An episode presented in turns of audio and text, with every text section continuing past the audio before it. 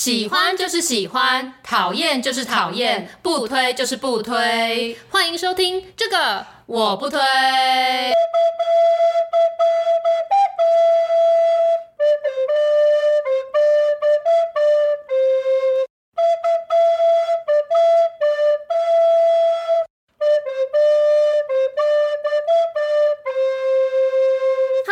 我是编辑小姐 Yuli，我是瑶瑶，欢迎大家收听最新一集的这个我不推。前阵子呢，就是有个听友在 IG 上面跟我聊天，就是我很常跟听友在 IG 上面聊天，对，没错。然后呢，他就说想要请我们聊聊关于生活水准跟生活品质这一个话题。哦、嗯，然后我就问他说。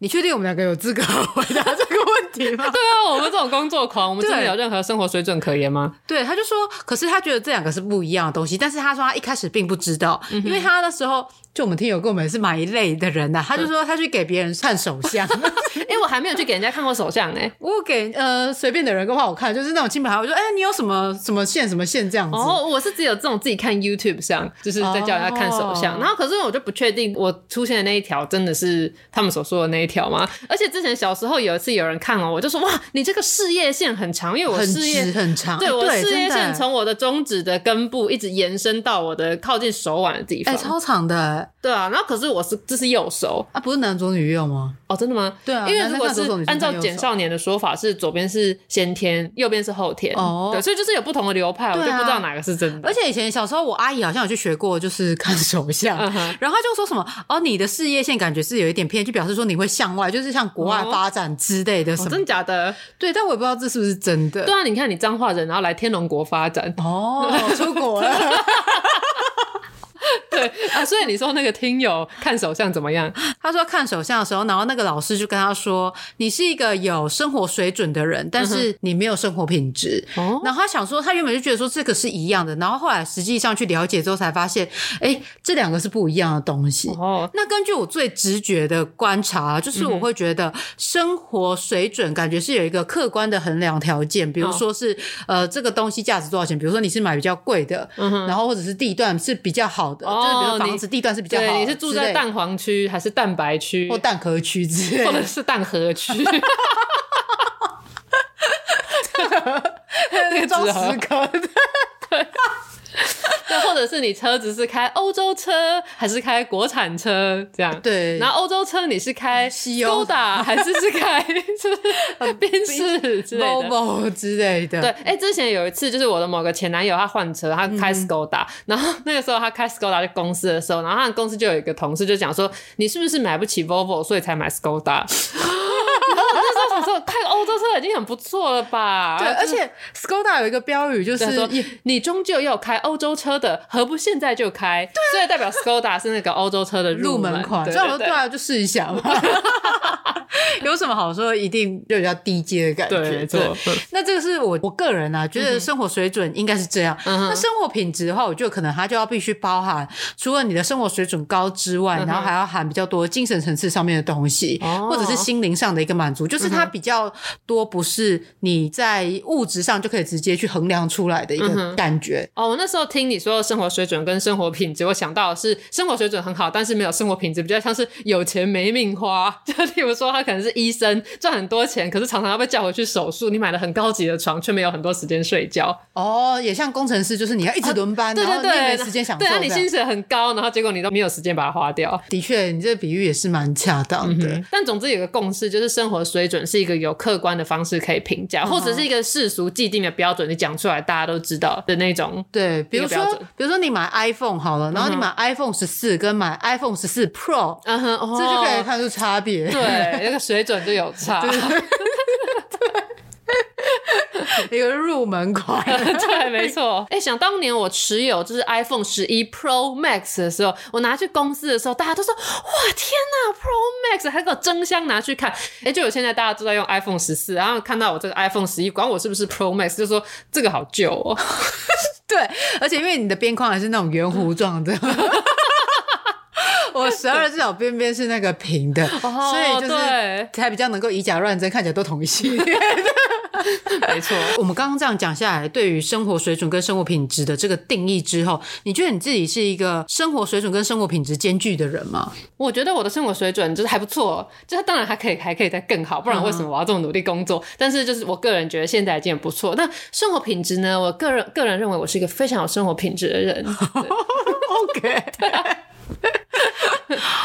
我在生活水准上，我就有可能是中间偏下嘛，就是可能我比较没有那么强烈的注重这些东西，但是在生活品质上应该是中间吧。对，因为有时候我觉得我也是太过于热衷工作，对，所以就是导致可能假日也要加班，这样可能在一般人的眼里看起来就觉得是一个没有生活品质。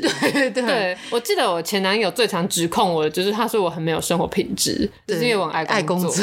对对对，然后说我很不浪漫，然后就是有时间的时候都会想要工作或画画，然后都没有想要就是规划一些约会之类的。对，所以我曾经遭受这样子的指控，哎、欸，我觉得很不服哎、欸，我认真工作赚钱就是为了要提升我的生活水准跟生活品质。然后他那个时候还说什么建议我可以去读一些艺术相关的研究所，提升我的生活品味。当然，这个情境是这样：是我跟他说我有想要读研究所的意愿，然后他就说是可以啦，去读研究所是很好啦，你可以提升一些你的品味之类的。然后言下之意就是说，他觉得我现在品味很差。他他好狠的，对，他真的是讲话超狠的。我还要保留那段讯息，然后截图下来。哦，是哦，他是用传文字的，我他是传文字的，对对对对。然后所以那时候我也有在想说，就是所谓的生活品质这个东西，可能也是蛮主观认定的。那因为那一次的吵架呢，我就有很认真的去审视，说我跟那个时候选择的这个伴侣，我们到底适不适合走下去。然后就是因为想到这个关于生活品质的追求这个事情，就是以刚才我们的定义来看，那一个前男友他的生活水准是非常低的，就是 对他生活非常低，就是他租一个很破烂的房子，然后当他去旅游的时候，他喜欢是搭帐篷在路边，他就是喜欢过那种波西米亚游牧民族式那那种感觉生活，但他并不是觉得说哦，因为我很穷，所以我只能过这样，他觉得这是一种 lifestyle，对，他觉得我那种都要住饭店、住民宿那种是很奢侈，都被商人给骗去的，他觉得我这叫做没有生活品质，所以你看，这就是两个人如果生活水准已经很不一样了，然后如果还对生活品质的定义。有如此天壤之别的话，那可能真的就不适合在一起，所以我们最后就分道扬镳这样。而且你之前是不是跟我说过，说他住帐篷的话，可能是有几天是不洗澡，嗯、对对，没办法洗澡的。对，但这样的状态，他也觉得说他的生活品质很好，就表示他的那个精神层次是真的蛮高。对，他的精神层次是真的很高，而且像他觉得淋雨很浪漫，应该不是觉得很浪漫，就是他觉得淋一点雨没什么。然后有一次我因为下毛毛雨，然后我就想要撑伞，然后我就在拿伞出来之后，他就说：“你怎么这么公主啊？” 我就想说，我可能真的不适合跟这个人继续交往下去。虽然我也觉得淋点雨没什么，因为我就是我是因为懒惰撑伞，所以我就想说淋点雨没什么。但是我觉得这样子叫人家公主也太坏了吧？对，所以就是他除了生活品质的认知跟我很不一样之外，他还会去批判别人的生活方式，所以这就是 不 OK。对，还有就是他喝咖啡一定要手冲，手冲我觉得很合理吧。因为我都是用咖啡机的，哎、欸，咖啡机也不便宜耶。对，对，可是的确，我觉得手冲冲出来的感觉味道还是有一点不同。我知道，这要回到这个烹饪天分的事情。对，因为之前有人送我很贵的咖啡豆，然后我就想要把它放进咖啡机，然后就被阻止说，就是你怎么可以把这么贵的咖啡豆放在咖啡机里面干呢？当然就是要自己磨，然后手冲之类的。然后后来冲出来就很难喝，我觉得我完全就是浪费了那个豆子。然后就幸好我现任的男友跟我有比较有接近的咖啡看法，他就说太棒了，好高级的豆子，我们一定要放到咖啡机里面，绝对不要自己手冲浪费掉了，暴殄天物。这让我想起之前的时候，你还跟那一任男友在一起。哪一任？你是说前一任 搭帐篷的？对对对，帐篷先生。对，那时候因为你家就等于也有那些手冲的设备嘛，然后你还会在那边跟我用那种量温度计，然后在那边这种是什么？那他怎么测量？红外线测量？红外线就是测量。对对对对，然后你就在那边测量温度，说现在是几度，然后那个水冲上去刚好是吧？对，我还是有跟他学习到很多冲咖啡的知识。对，可是我自己在操作的时候，不知道为什么操作出来就是没那么好喝。就是你做起来是真的有模有样，但是喝出来的喝到的咖啡就是很一般，就跟我做菜一样啊。对，就是你的那个样子都有跟到了，对啊，但是那个值没有提到。就像我跟你说，我学那个阿基师做饭，就会学阿基师的那个姿势和学他讲的话，可是我真的做出来的料理都还是差很多。对，就真的就是没有那天分。那不如喝就是会有统一规格、统一标准的一个设备帮你冲出来的咖啡。对对对，而且咖啡机泡出来觉得说哇，好好喝哦，那还可以加一些植物奶，帮你把奶泡打好。对，没错，而且省了时间。哦，对对对对，那你就可能。可以拿这些时间来去做别的事情，对啊，提高你生活品质。对啊，那些时间我就拿来看一些 YouTube 废片之类的，心灵获得满足。对。那你觉得你家在你小时候是对于生活水准是要求很高的人吗？我觉得我们家比较是基于那种觉得有资源就要努力的培养小孩多元的去接触各式各样的东西，所以像我们家以前就是让我跟我妹都学钢琴学了很久嘛，因为他们觉得这个是培养我们的音乐的品味。然后我们家就是没事然后就逛个美术馆，就是培养我们的就是艺术的品味。就是我们家会，我父母会刻意去做这些事情，想要让我们多方接触一些他们觉得就是有品味的东西。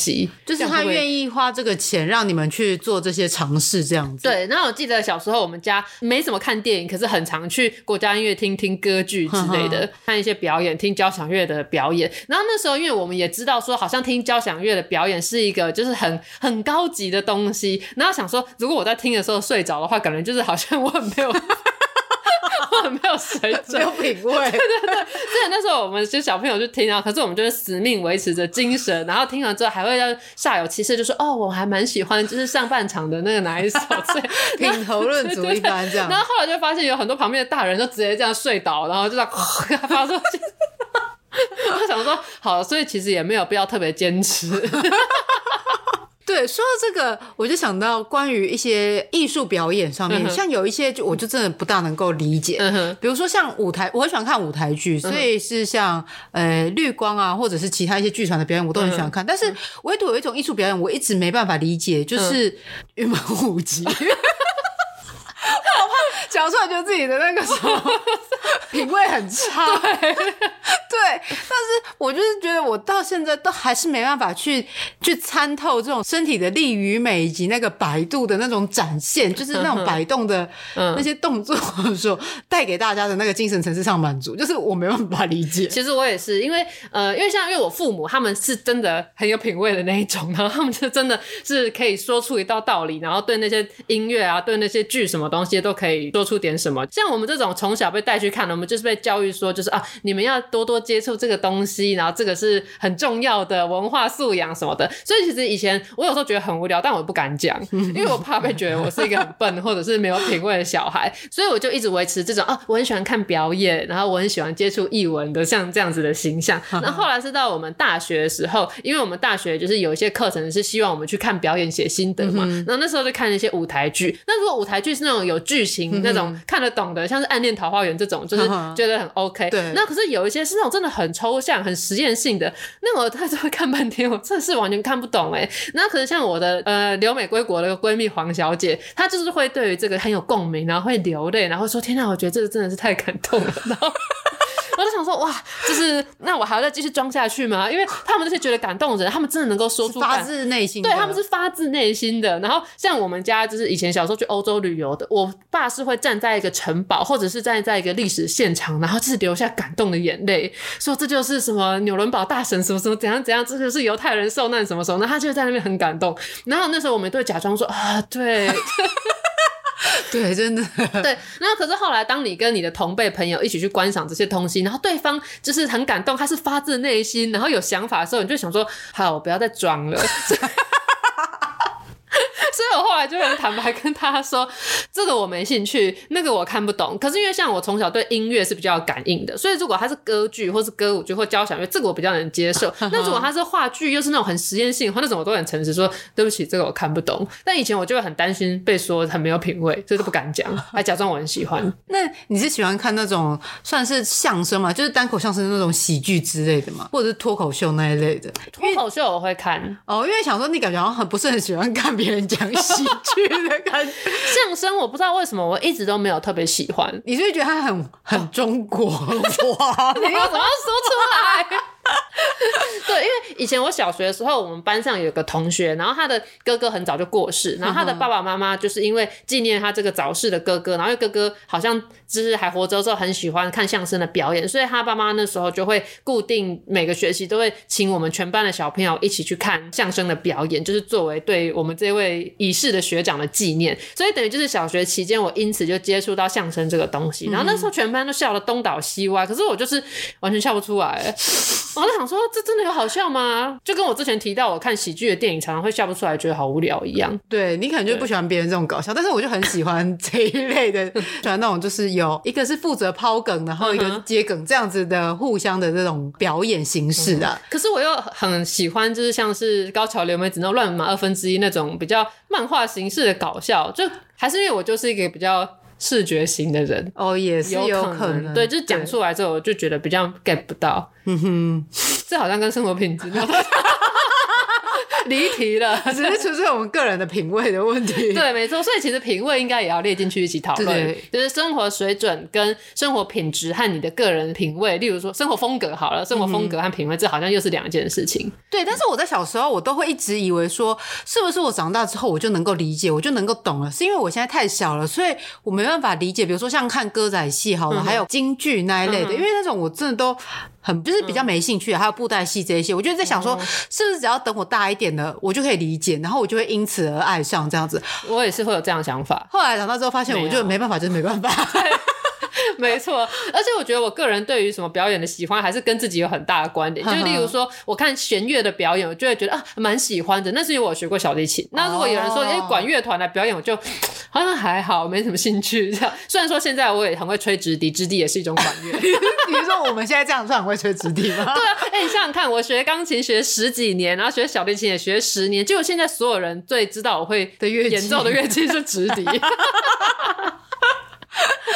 对，所以像比如说在欣赏钢琴的那个演奏的时候，嗯、大家就说什么他前面这一段是怎样怎样，然后后面进到什么样的一个情境，然后他是想表达什么？时候我就想说，天哪，真的假的？里面有富含这么多含义，就是我就没办法去理解到这样子。对，就像我有个朋友，他他就会自己去听演奏会，然后都会写他听演奏会的心得。嗯、那有一些比较夸张的人就会写说他听到会感动到哭。那就像我爸在一个古城堡古迹前面会感动到哭，或者是黄小姐就是在看剧场会感动到哭一样，就觉得。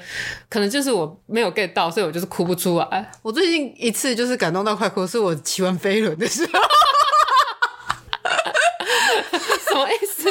就是我最近就是呃，我我之前有两个月没有上飞轮课，然后反正现在要重新回来上之后，就我们的老师变成是一个男老师，嗯、而且他他妈的超他超狠的，然后他就会说什么，嗯、你就尽你的能力能够踩多重你就踩多重就好。但是他上课的时候呢，他是会停住他的飞轮，就说前面那位同学，你那边再给我重一点，再快一点，速度快一点，然后是会直接对着你一直讲这样的话，然后老师盯着你看的时候，你可不努力吗？我就我要我内心就是想说，看你不是叫我尽我全力就好了吗？那哪里还叫我要努力？然后我还是就是一直踩，一直踩，一直踩。结束之后，老师就说：“其实同学，你们真的都表现的很棒。”那老师在过程那是为了激励你们，说。然后老师说：“我觉得你们都做到。”我那时候就天哪，想哭。我好像什么登峰造极，达到一个什么很高的层次，这样子的一个感觉。Oh, 对对，所以想说，说不定就是在欣赏这些会有什么触动的人，可能是在某方面，可能是可以连接到自己，嗯哼，或者是真的看到了什么，对，所以而觉得感动吧。我想到我刚刚还没有讲完，就是有时候我看钢琴和弦乐的东西，我虽然觉得蛮喜欢，可是我不会感动到哭，因为它也会投射到我自己很痛苦的 练习过程。然后我常常就像。我之前去参加过布隆纳书展，布隆纳书展就是一个跟童书有关的展览。然后那个书展有一个很重要的一个地方，就是它有一个长的走廊。然后你来自世界各地的创作者，你可以把你的作品贴在那个走廊上。那我们有一些版权代理或是各国出版社的，他会去看。如果他觉得你的这个作品，哎，他很喜欢的话，你旁边放的名片，他就会拿走。所以那个我忘记他叫什么，好像就是艺术家墙之类的。然后那时候去看那个墙，很多人就会说什么：“天呐，他觉得好感动哦，就是有这么多人让创作出这这么美好的东西。”然后我那时候我就想说。天哪，这世界上有这么多人都这么会画画，那我到底算什么？我再怎么努力，也不会有这些人的十分之一厉害。然后我就沮丧，然后在那边快哭出来，就 我好烂这样。然后就看演奏会也是啊，想说天哪，我这么日以继夜的练钢琴，可是我绝对不会有台上这位演奏家这么厉害。那我这么努力到底是为了什么？然后就产生想哭的感觉。真的。我懂你这样的想法，因为以前就觉得自己算是会念书，然后自己表现已经很棒，就后来发现真的是人外有人，天外有天的时候，想说这自己真是一个平凡到不行的一个人，没错，就真的会有这样子的难过，对，对，就觉得自己真的很平凡。嗯哼，好，但是这样好像跟。生活水准跟生活品质是没有关系。好，那我们拉回来讲这件事情。好，你刚才不是说，就是你们家小时候是会去学习乐器，然后跟带你们去欣赏这一类，就、嗯、是你们家生活水准其实是偏高偏高。对啊，我不会言说啦，我们家的 家境是不差啦，所以我父母就是会特别着重在这一点。对，那因为我小时候我们家算是在彰化比较乡下的地方，然后因为我们家小孩又多，嗯、那以前其实也是一个大家庭，所以就大概是十五二十人一起住的地方。嗯、对，所以其实，在生活上会是相对比较。生活水准可能是算是中间偏下吧，就是也是比较没有那么注重的。嗯、然后呢，在生活上也是相对比较比较节俭的。嗯、那比较节俭，我会比较印象深刻的例子是 卫生纸抽起来，是不是都是两张？对。然后我妈就会要我们把每一张都拆成各一张。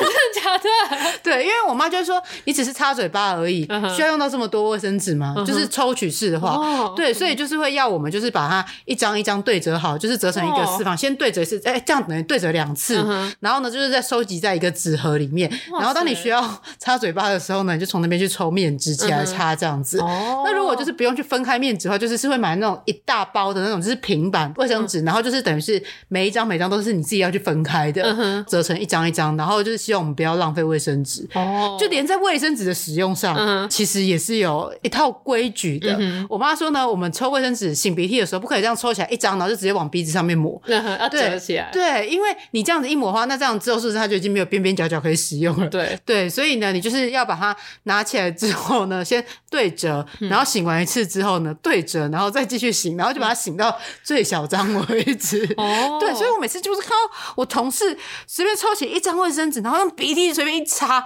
或者桌子这样拿起来一抹的时候，我想说，哇，真的是好浪费。但是我想说，我不可以用我这套标准去 judge 别人，说你这样子好或不好，因为可能就是他就是习惯这样子的形式。对，我觉得这样你们家算是家教还蛮严格的，因为其实这个是好事。那我小时候也是，因为我是个过敏儿，然后所以我其实动不动就要擤鼻涕。那我的坏习惯也是，我面纸一抽就直接马上贴到鼻子上，但那是有鼻涕要流出来哦，那有时间在那慢慢折啊？然后我也都会被我妈骂，就说我们那时候家里，他只要看到我用完了面纸是这样一坨的，我就会被骂。他就说面纸要折好，而且以前他们还会说什么，就是女孩子不要这样。他想说男孩子也不行吧？对，就是说什么不要这样浪费面子之类。那可是我就是真的就。是像如果是上厕所，只有当然就可以把它折好。可是擤鼻涕，你鼻涕要流出来了，这是要怎么办？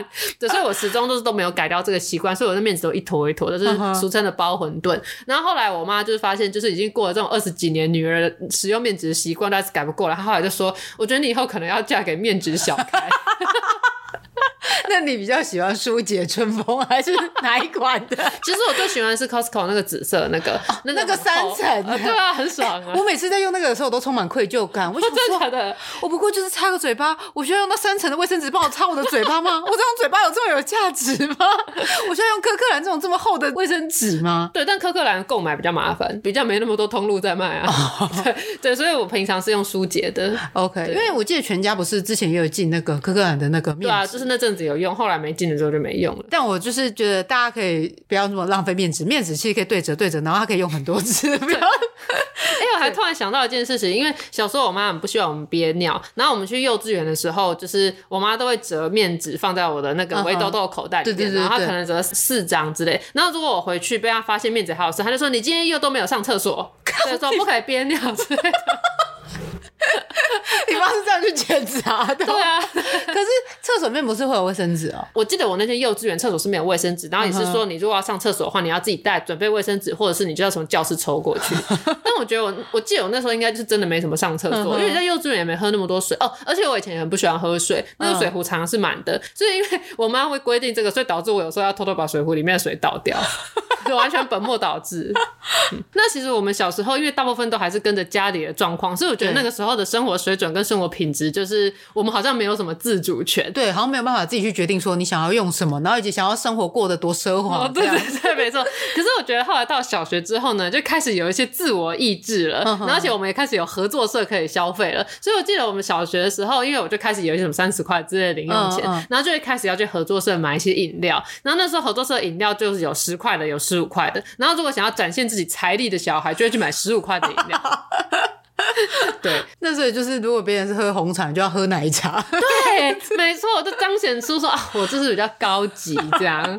但因为我在小学的时候是没有什么零用钱的，所以我好像也比较少做这一类的事情。哦、我只能就是积极的在那个学业成绩上面取得一个良好的表现，哦、然后还展现出我跟同学之间的不一样。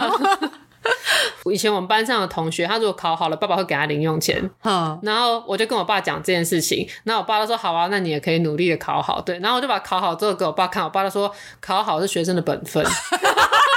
就考没了还是没拿到钱。对，要说看你怎么讲都有你的道理。但是我觉得就是都给你讲。对，但我觉得就是爸妈通常如果会用钱去说什么，嗯、你成绩考好会给你什么，通常都是那些成绩比较不好的，因为我爸。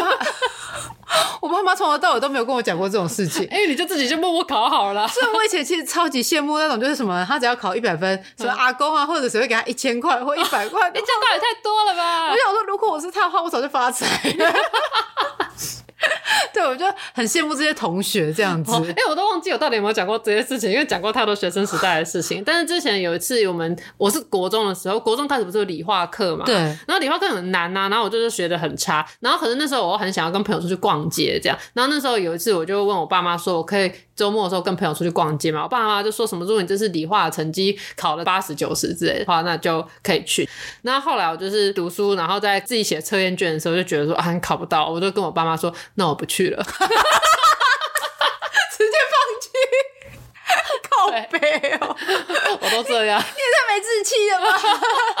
为什么你不是去努力争取，而是选择直接放弃？就觉得好难哦。所以你就真的都没去？我就没去啊！我被笑死！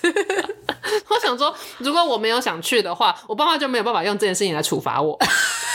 对，你看所有的那种电影或是剧里面，那个害怕最多的人，他就很容易被抓到你的弱点。Uh. 对，所以如果你说什么我连死都不怕，然后我也不要财富，我无欲无求的话，就没有人能够伤害你。对，所以我那时候就是走这个道理，没关系，我也没有要钱，我也没有要跟朋友去逛街，我不屑这些我都不想要，他就没有没办法从我这边夺走任何东西。对，小时候就渗透了这个道理，对，你很厉害。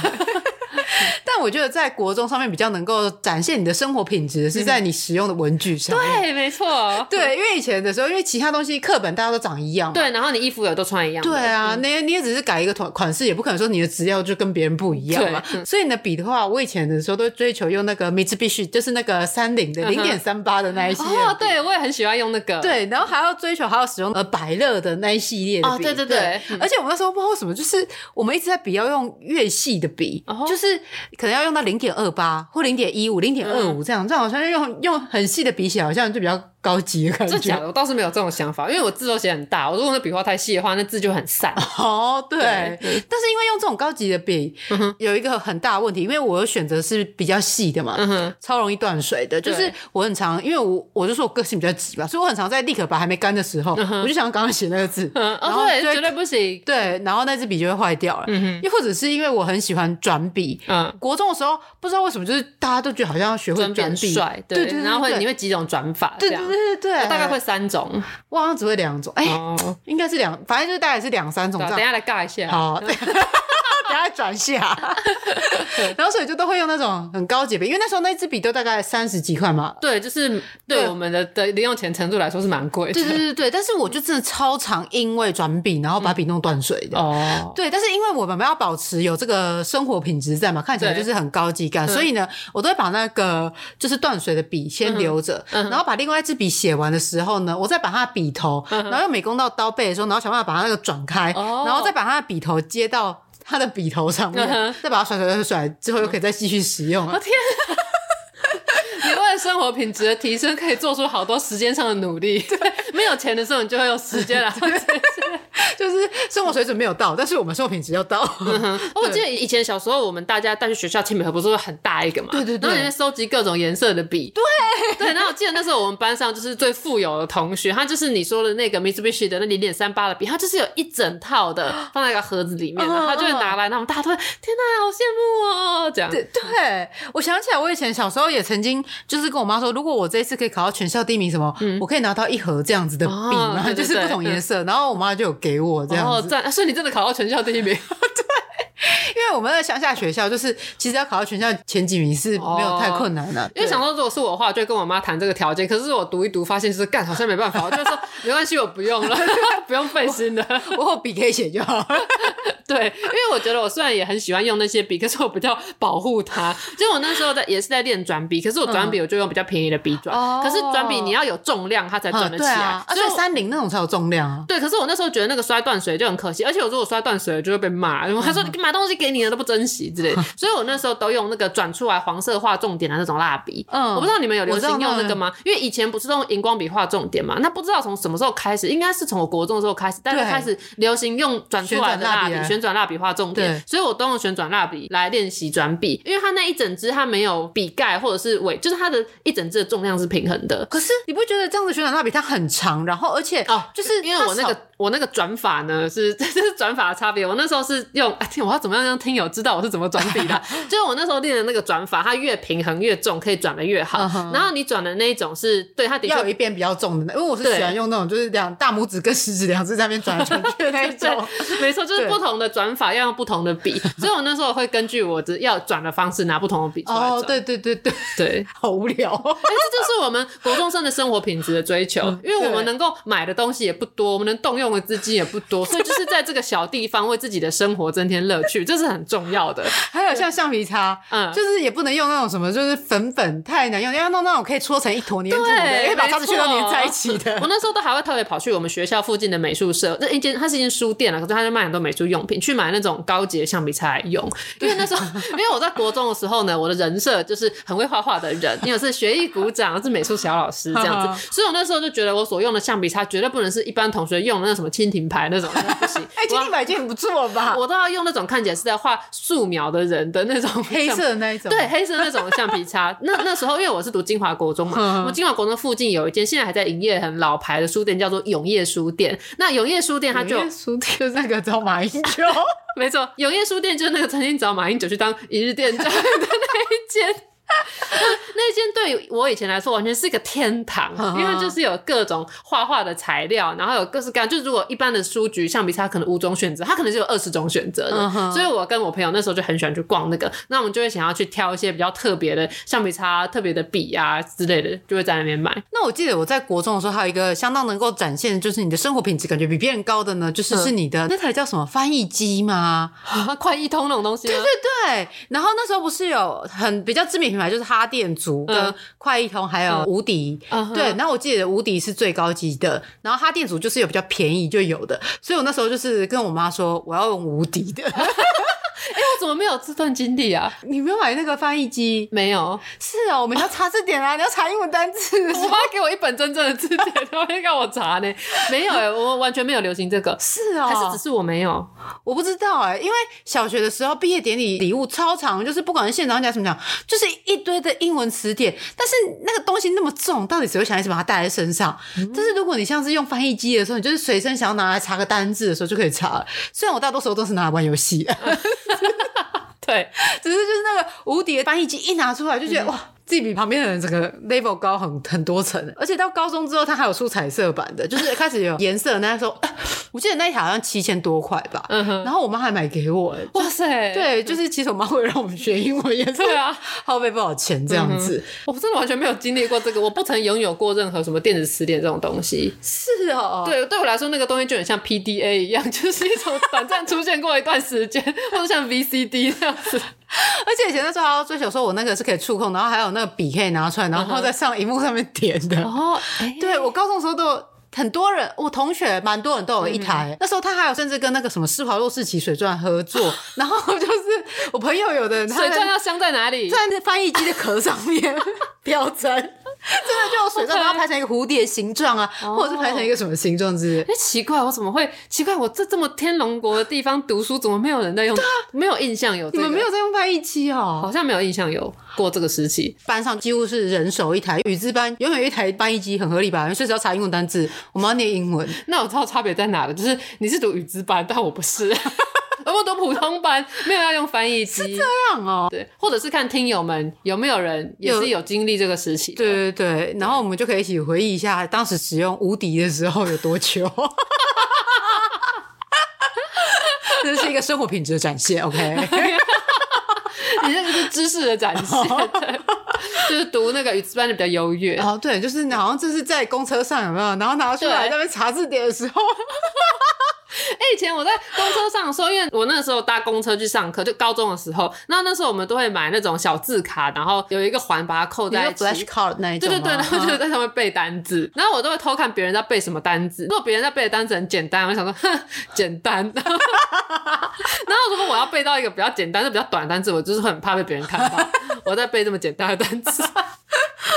但我想应该是没有人在看你背什么单词吧，因为我通常我都不会看别人在背什么单词。对，没错，就是你内心自己有一个观众在看你。那像我觉得刚才我们讲的，就是那种国中小学那个时候啊，我们多半还是以说我持有的用品是否比较高级来彰显我们的品味，还有我们只是自己的生活水准。那我觉得到了高中之后，可能我不晓得是因为我们的人格发展渐趋成熟，还是怎么样，我就开始会用一些比较无形的东西，想要来展示自己的生活品质跟品味。例如像是以前高中的时候，大家会那边偷看闲书嘛。那我们班上同学有些人就喜欢看言情小说啊，有些人喜欢看那种小本的鬼故事啊，然后有些人喜欢看九把刀干嘛的。可是呢，我为了彰显我文艺少女的阅读品味，我就看一些张爱玲的小说，然后去图书馆借一些什么安娜卡列尼娜之类的这种，就是有水准的读物来阅读。对，然后同学们在看时尚杂志，哎，我没有不看时尚杂志哦，我在家偷偷看，所以我跟我妹会一起买，然后在那边偷看。但是呢，我带去学校一定是联合文学。我懂，我就 我觉得我们人的进程就是一种有点像是越来越黑化的感觉，就是小小时候很小的时候大家都一样，然后之后你就渐渐开始会想要用价钱来彰显自己的不同，然后之后你就会开始想要用品味来彰显。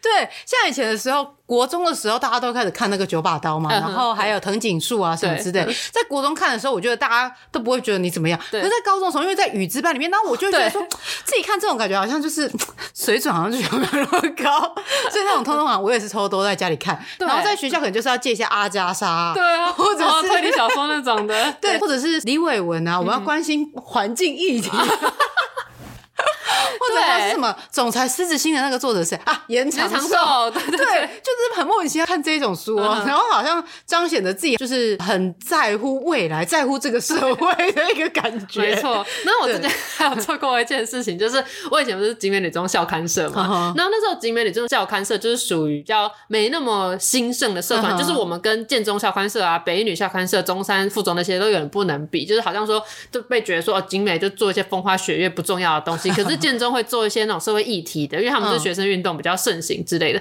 所以在我当校刊社总编辑的那一年呢，我就决定说，我们一定要打破这个金美女中被大家觉得都做一些软性议题的形象。所以那时候我就是规划了一个主题，我认为我们身为一个女性，我们这种新时代的女性，我们要来关注一些女性议题。所以那个时候呢，我做了一个关于试管婴儿，就是人工受孕相关的主题。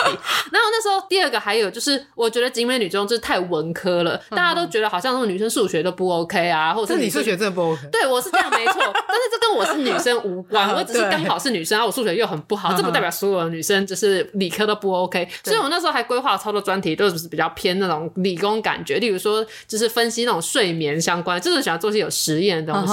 那当然说文学奖那些都还是有了，但因为那时候我们刚好有两三个理工科的社员，所以我那时候规划了一堆东西。然后我那时候规划就是还有去采访，就是做试管婴儿的一些，就是我爸妈的朋友，然后他们做试管婴儿之类，还去采访，煞有介事用一些什么国外的。新闻之类，就是逼我社员在那边做这些，然后可是那个校刊做出来之后，那个回响之差，就那时候我沉浸于觉得说，我好像比较优越，理解到这些事情，所以我要传达给大家看，就是因为你们这些其他人就是不懂，只在乎一些风花雪月跟学校附近有什么好吃的。我现在告诉你们议题，我因为沉浸在这个优越感而没想到，就是我们学校里面的同学，他们这个试管婴儿的议题离他们非常的遥远。对。然后我在做一本校刊，我其实是应该要去照顾到说我的读者是这所学校的同学，我规划的议题应该是要跟大家接近的，息息相关，对，而不是一个劲的想展现我的就是知识水平 跟这个优越感。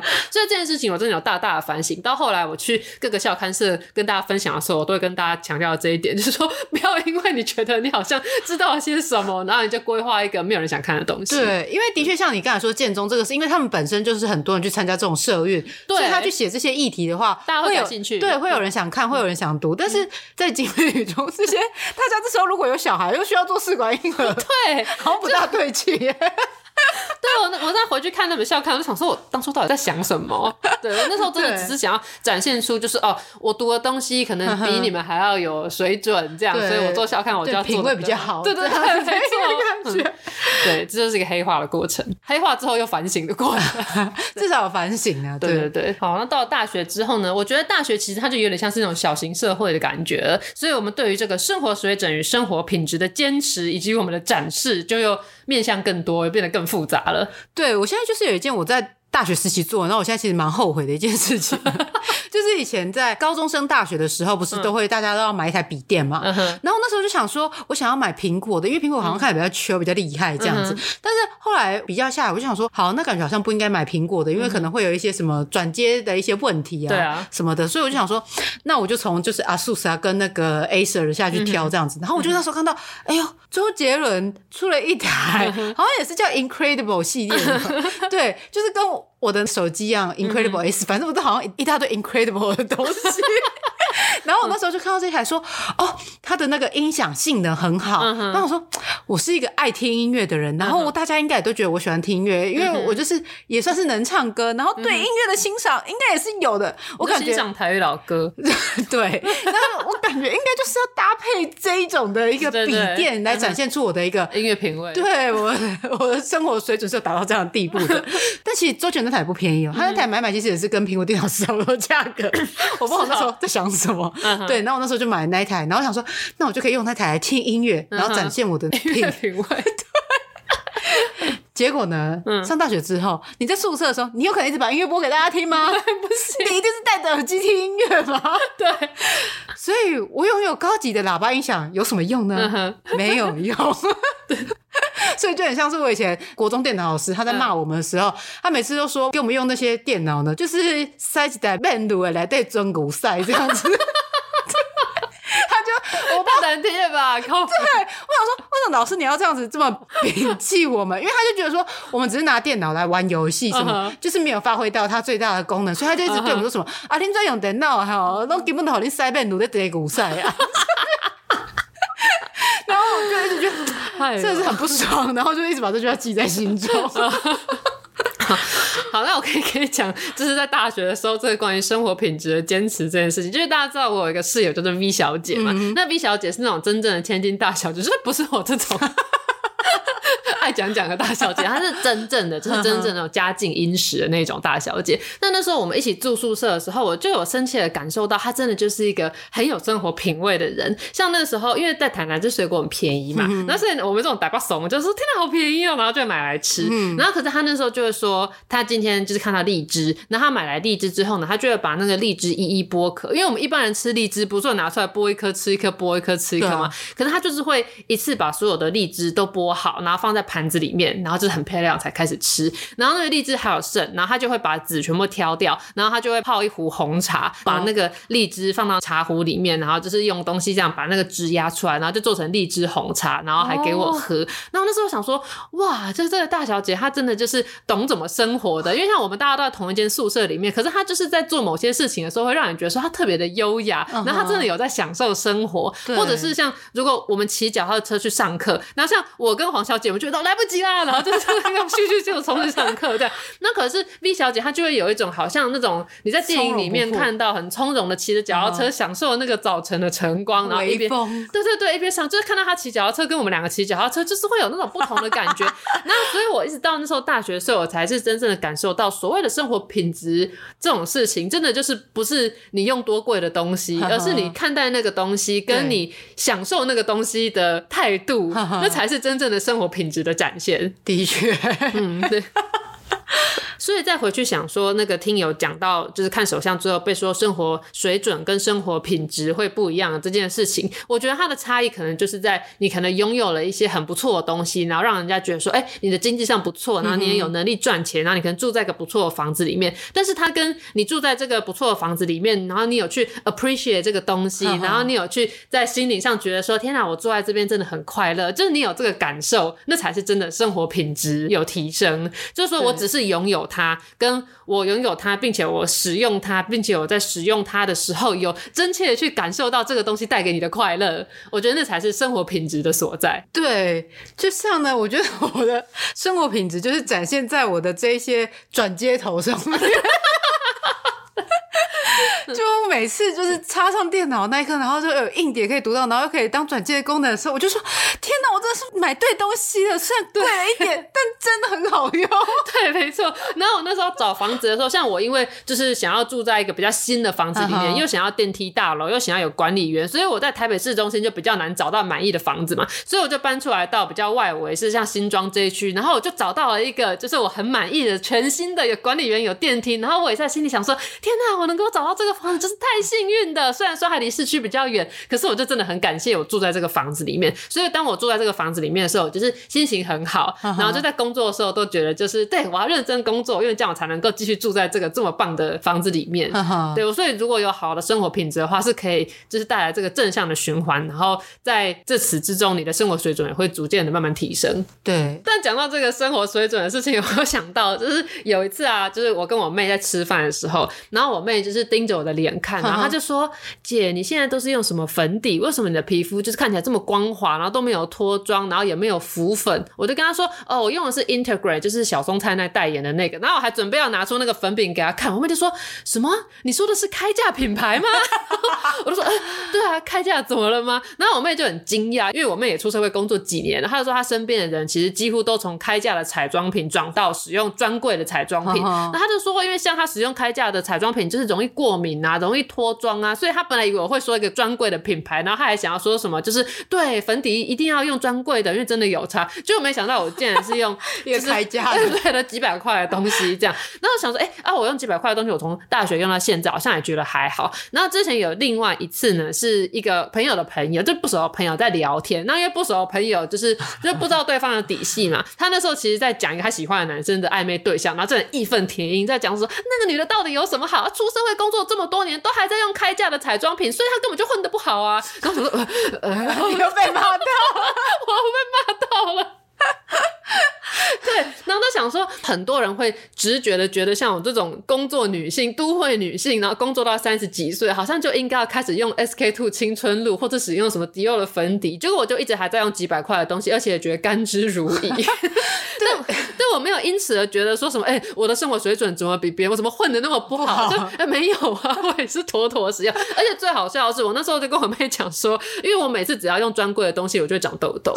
你的贫穷脸。对，没错，因为我之前有一次，就是我朋友就是买 SK two 青春露的时候，我去他家玩，他就说：“哎、欸，好好用，你要不要用用看？”然后我就在那边试用，就敷了一点，就说：“干，整个泛红，然后刺痛刺痛的，不然太滋润了。对”然后有一次是我自己也是陪朋友去逛百货公司周年庆的时候，拿到那种就是试用包，对，然后就是那种一小包那种粉底液，然后我就去旅行的时候我就带着，这样很方便。结果擦着我就大长痘痘，跟那种闭锁型的粉刺，就那阵子皮肤都超差的。我就跟我妹说，我就是完全没有办法使用专柜的东西，因为它就是会造成这些。然后他就说：“我这种就叫做穷皮，就是穷皮，你不能用贵的东西。”呃，我之前刚进出版社的时候，开始跟你一起工作的时候，嗯、我也想说，你感觉好像都是会用一些比较好的东西，对。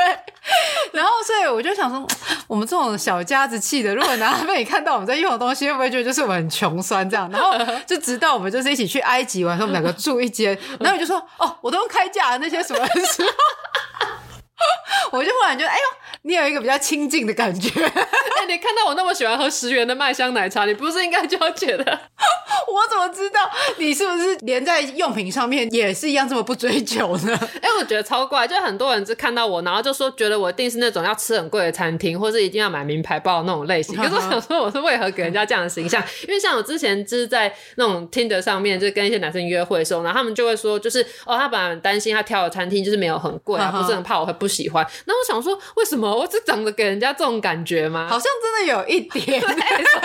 这 是称赞吧？就觉得你感觉就是高级这样的感觉吧？对，我以前也是很不喜欢，想说什么意思？是觉得我很败家吗？是什么拜金女之类的？但后来想想说，哎、欸，这样也好啊，代表大家就觉得我好像过得很不错，好像真的是个大小姐这样子。所以后来就坦然的接受，就是对我看起来就是要吃很贵。那可是我这常常发生说，就是有人请我去吃很贵的东西，例如什么家族聚餐啊，或者然后就吃那种很高级的无菜单料理。你知道我吃那个，我都会觉得个问题，就是不够咸，就它那个调味就是很清淡。我记得我之前也有讲过，就是那种男生请我去吃，就是很昂贵的那种西餐厅，然后我们就相谈甚欢这，然后可是一结束之后，我就是非常强烈的，就是非常想要吃麻辣鸭血的渴望，所以就从那高级的西餐厅回家，在我路上还冲去景美夜市买麻辣鸭血。然后那时候我没吃麻辣鸭血，我觉得我那一餐好像没有吃一样，哎，就那个钠的摄取量真的不够。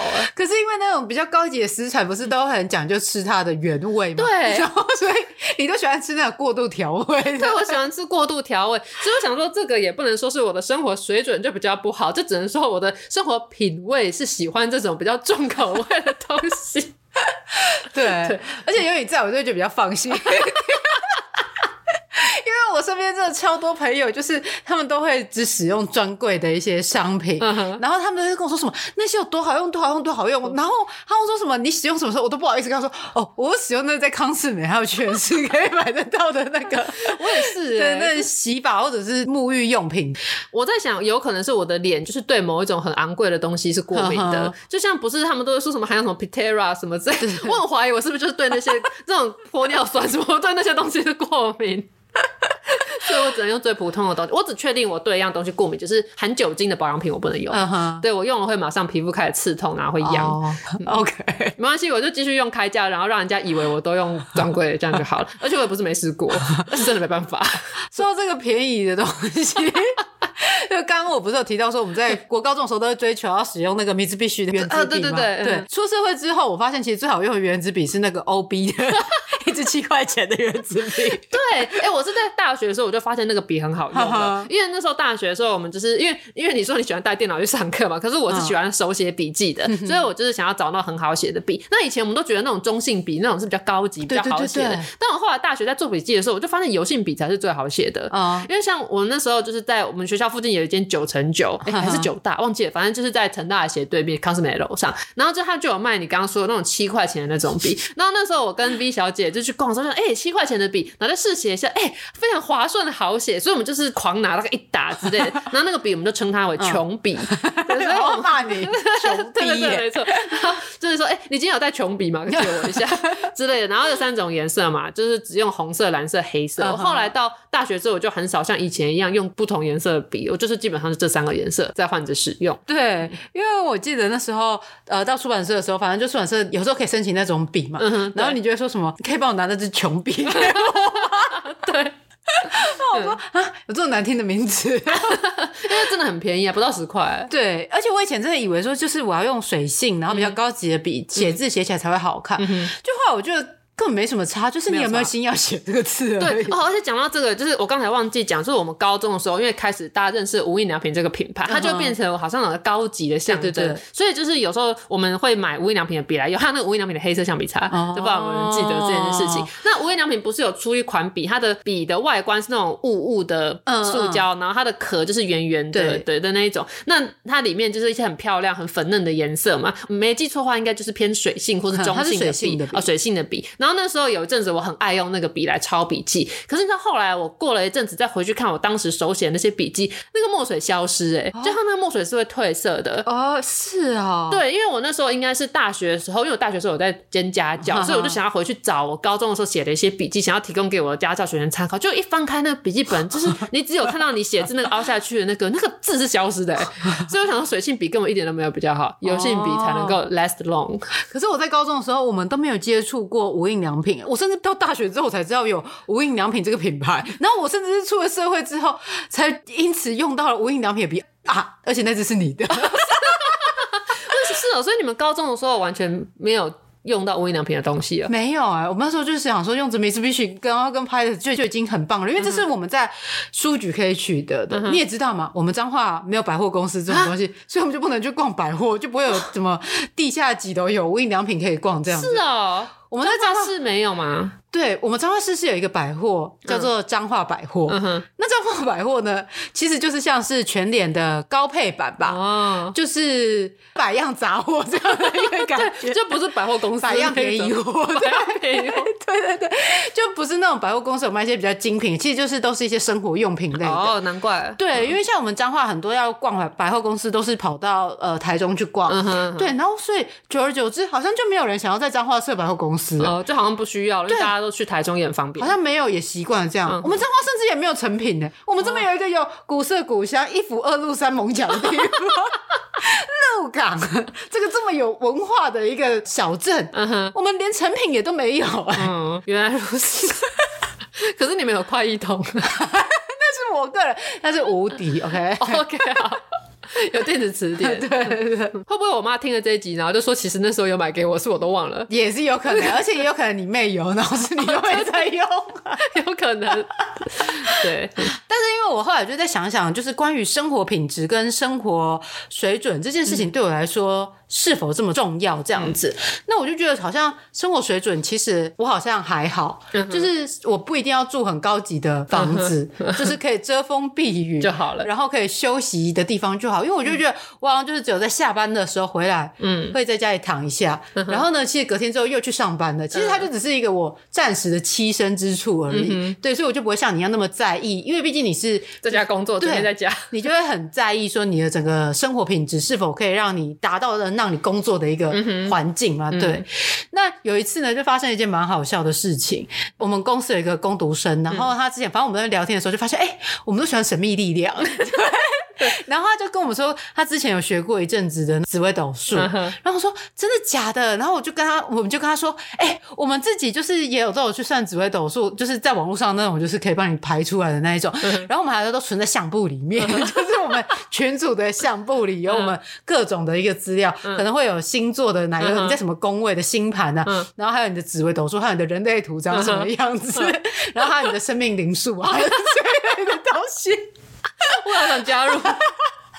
对，就是很多这一类的资料，然后我们就说，所以你真的有学他？就说对，他就是大概有了解，因为因为我这个人平时就很喜欢跟别人测验，这样就说，那我想要考考看，就是你是否能够从我们的紫微斗数里面去看出来说这是谁的命盘这样。对，所以我就把我们呃，我另外两个同事还有我的那个什么出生年月日，还有我们的那些个人资料，通通都码掉，嗯哼，只留下星盘上面的那些，比如说什么紫微落在哪里啊，或者是什么在哪，什么太阴啊，什么之类在哪里这样子的资料给他看，然后呢，就看完之后呢，我想说，如果我学过的话，他应该是可以直接从命盘看出我们是谁嘛？对。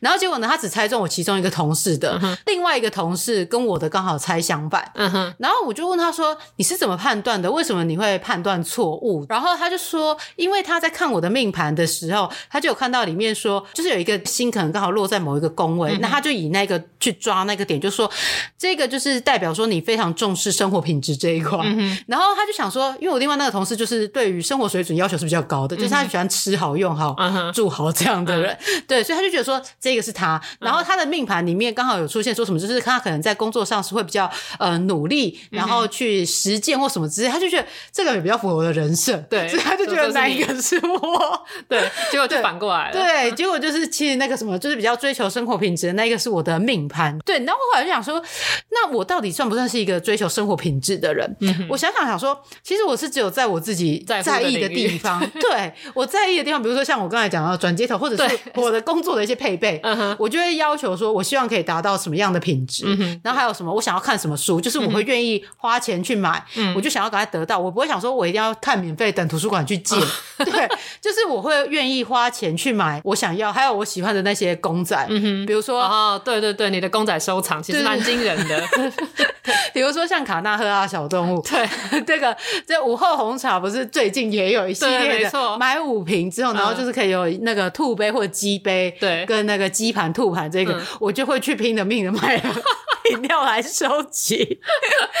对，然后那公仔娃娃什么之类，我也都会收集一些。就是如果我没有款式，我就想要拥有。嗯哼，对我就会追求这个。嗯，那所以就是像呃，我也很喜欢，就是韩国的一个 IP，就是年年怪物研究所。哦、所以像上次的时候，我就买了那个 Casetify 的那个手机壳，嗯、然后就是买了这个年年怪物的。那时候不是还放在那个 IG 上面给听友，就是说猜说哪一个是我的，对哪个是你的？对。想不到，嗯，想不到有近三分之一的听友都猜错。对，我不知道我们两个就是人设有这么不明确吗？还是就是从我们平时的对话没办法听出来我们两个谁喜欢什么类哪一类的东西吗？没有，我觉得还有很可能是他们觉得说，哎、欸，我们特别贴出来的问，这其中必有诈，一定是陷阱题，然后就故意猜反，就是跟你在作答的时候一样。对我小，我对我考试的时候常常这样，这一定有陷阱，一定有问题，对，一定有问题。通常故意拿出来的问的时候，一定有问题，对对对。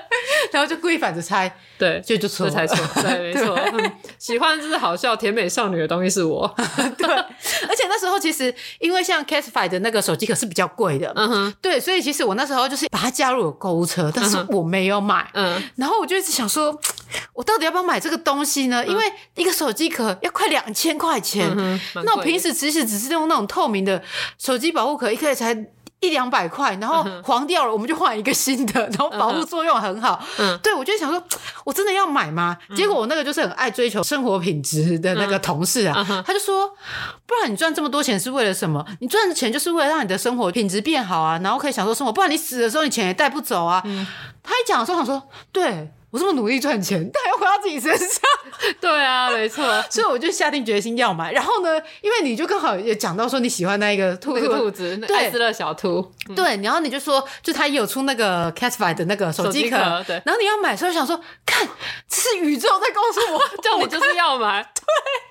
没有，而且你知道吗？其实看那个壳看很久，但是我没有说真的一定要买，我只是 就是有在注意说啊，他们有联名这样子。然后是因为你说你对这个感兴趣，然后说好，那我也要买，所以我两个 根本是相互影响，不是什么宇宙给我们的讯息，没有。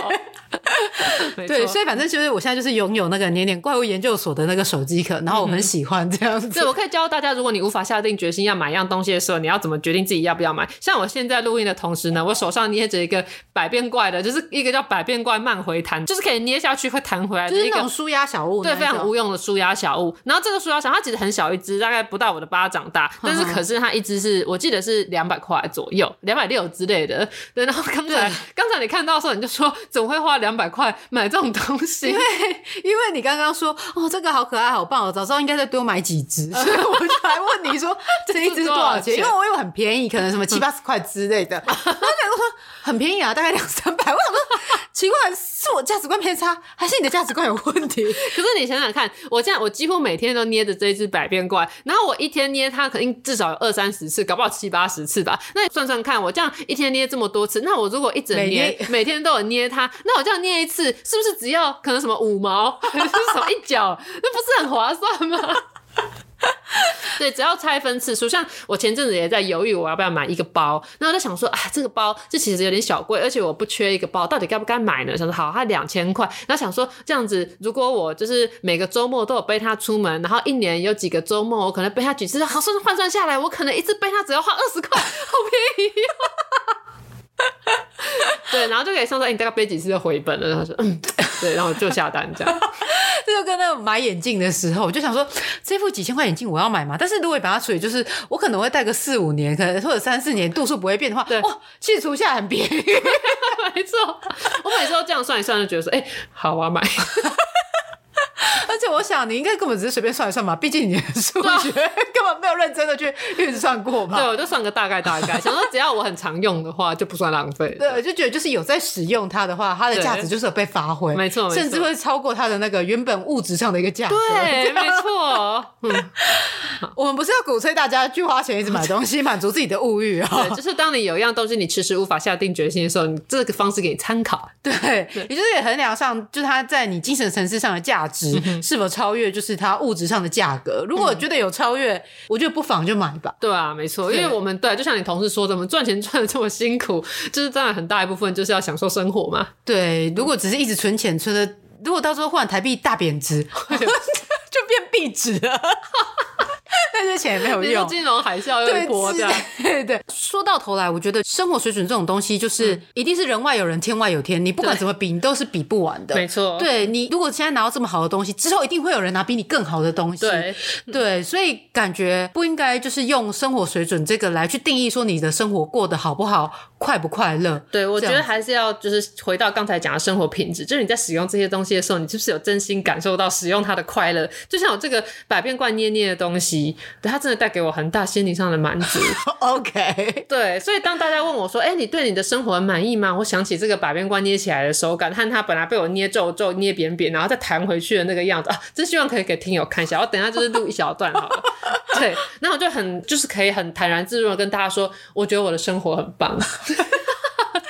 对，就像是你的十一 Pro Max、uh 这一个，在当时的时候是最新，它也是最高级。但其实在现在的时候，它已经是好几代以前的。对，而且我那时候 Casetify 本来是想要买另外一款，就那一款竟然没有出十一的，它只有出到什么十二的。对对对对，没错。但是我觉得就是像，因为你就觉得说这个东西你还可以用，你也没有觉得需要去追求更高的。对，它还没有坏掉。对对，就是这样，就是没有坏掉。因为像我的 iPhone 十二之前，我使用的是六 S，、嗯、对，那它没有问题，所以我就会觉得说它没有需要换。嗯哼。它就是一直宕机、嗯，然后呢，照片真的拍出来都不行了，我才会觉得说这东西是需要换掉的。对，所以其实就是看我们在乎的东西是什么。像我的朋友，他们可能就在意那个化妆的那个妆感怎么样，他们可能真的就会喜欢用专柜那种看起来更细致的效果。可是因为像我比较没有追求这个，对我来说就还好。但是我可能就会追求，就是我想要背好看的包，或是我想要对这种我喜欢的这种百变怪，像这种 IP 小物质，我可能就比较舍得花钱在这地方。对，像我就是会买很多这种黏黏怪物的那个公仔放在家里，别人也看不到啊。对啊，但是我自己看就是开心。对，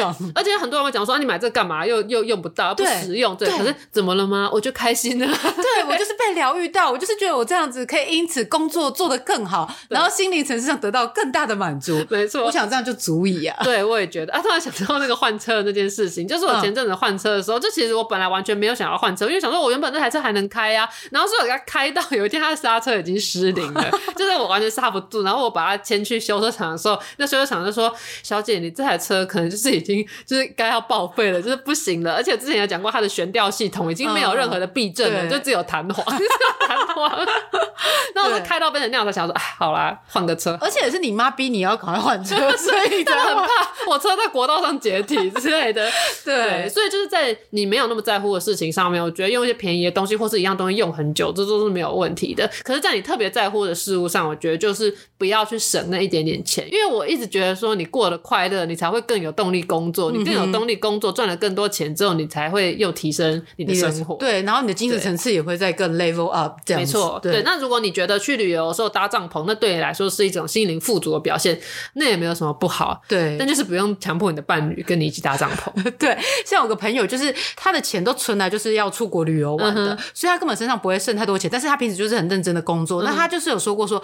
他的目标就是想要环游世界，嗯，所以他就是把就是出国这件事情当做是他就是满足的一个清单，对对对，就是等于是提升他生活品质的一个方式。那我觉得也没有什么不好，对啊，对，就是只要他开心，然后他觉得自己是阅历变得更丰富了，嗯，我觉得他开心这样子就够了。对，说了这么多，我们的结论就是喜欢就是喜欢，讨厌就是讨厌，不推就是不推。与其汲汲营营追求财富自由，不如让自己的心灵更去哦。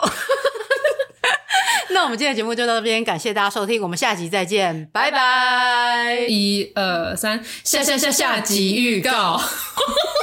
哎、欸，我觉得啊，我最近工作上面一直越来越没办法获得成就感，然后也觉得就是了无新意，然后好无聊啊！那要不要离职啊？啊，随随便便就离职。每周二，请打开你的 Podcast，准时收听。这个我不推。啊，如果没有更新，用晚点再看一次好了。